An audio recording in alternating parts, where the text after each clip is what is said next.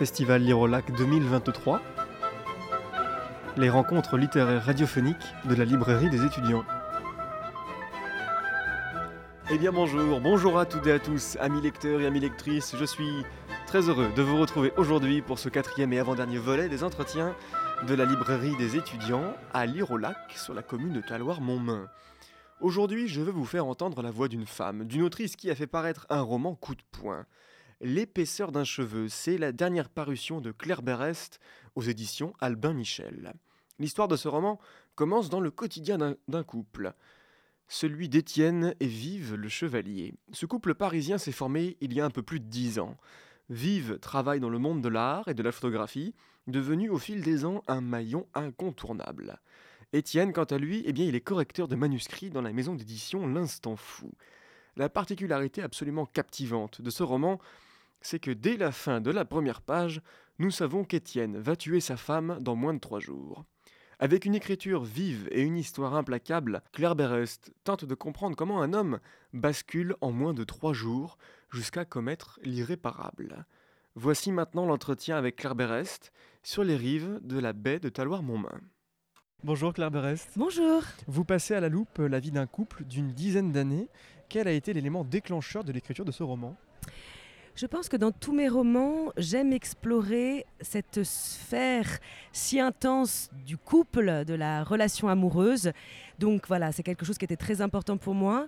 Et j'aime aussi explorer la bascule, euh, le déraillement, pourquoi on se lève un matin et la vie va changer pour toujours. Et le thème de l'homicide conjugal était un thème voilà, qui ne, laisse personne indifférent, qui me, qui me travaillait.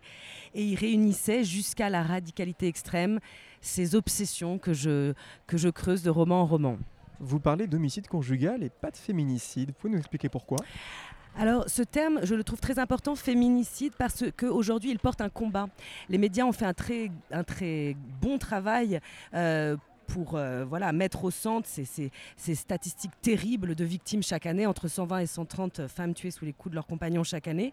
Et ce terme maintenant déclenche chez nous tous une connaissance de cela. Donc je porte ce combat absolument. Après, je suis une femme de lettres et j'aime bien revenir à la lettre des mots. Et un féminicide, à la lettre, ça veut dire une femme qui est tuée parce qu'elle est une femme. Or moi, ce qui m'intéressait, c'était pourquoi est-ce que ces femmes sont tuées parce qu'elles sont la femme de quelqu'un? Pourquoi cette subjectivité amoureuse vient euh, créer un gouffre.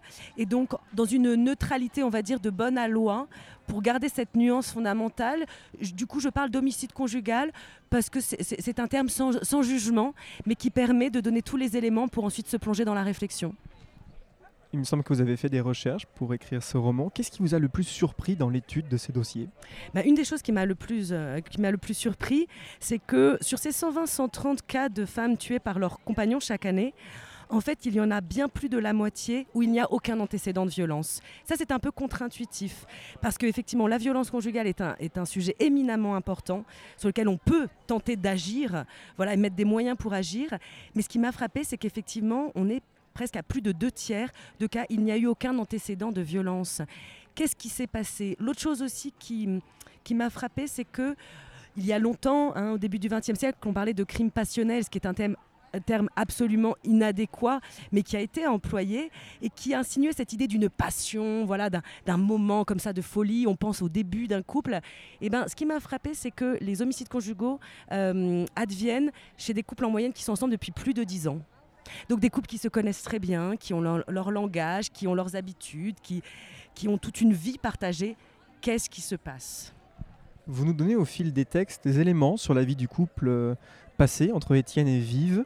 On voit leur amour, les premières maladresses et même maintenant leurs incompréhensions. Qu'est-ce qu'elle dit des deux personnages, cette absence d'écoute? Ah, on a tous connu ça. Euh, il y a des moments donnés dans, dans le couple, euh, la tragédie, c'est qu'on ne s'écoute pas et qu'on ne s'entend pas dans le sens propre du terme. On n'arrive plus à prendre les mots de l'autre et de ce qu'ils veulent dire. On n'arrive pas à se désengluer de ce que ça signifie pour nous. Et c'est vrai que c'est un couple qui continue tout à fait à se parler, mais à ce moment de leur vie, c'est comme si chacun parlait à côté de l'autre et, le récit à deux ne se fait plus. Et chacun son mur, en tout cas Étienne le Chevalier, son mur dans une forme voilà, de paranoïa, de sensation d'incompréhension, d'humiliation, une surtension qui est littéralement une cocotte minute prête à exploser. Étienne parle beaucoup de lui dans ce roman, on en sait presque tout, ses amours passés ou encore son cursus universitaire. Lorsqu'il est en garde à vue, Étienne continue de parler de lui, incapable de formuler l'acte qu'il a commis. Que symbolise-t-il ce déni devant les policiers?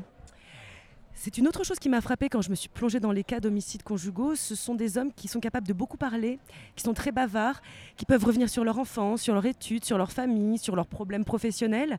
Et plus on les fait s'approcher de ce moment où ils ont commis l'irréparable, et plus la parole leur manque. Et effectivement, euh, le premier travail des policiers est de commencer à réenclencher le récit. Parce qu'enclencher le récit, c'est commencer à assumer à, prendre en charge l'irréparable que l'on a commis. Merci Claire Berest. Merci beaucoup. Je rappelle le titre de votre dernière parution, L'épaisseur d'un cheveu, publié aux éditions Albin Michel, à retrouver dans toutes nos belles librairies indépendantes. Amis lecteurs et lectrices, je vous donne bien sûr rendez-vous demain pour notre dernier échange littéraire radiophonique de Lire au lac avec Mélissa D'Acosta. Cet entretien de la librairie des étudiants Lire au lac est à retrouver sous forme de capsule auditive en balado-diffusion sur le site internet de Radio Campus Grenoble 90.8 et sur la page 10 heures de l'émission. À demain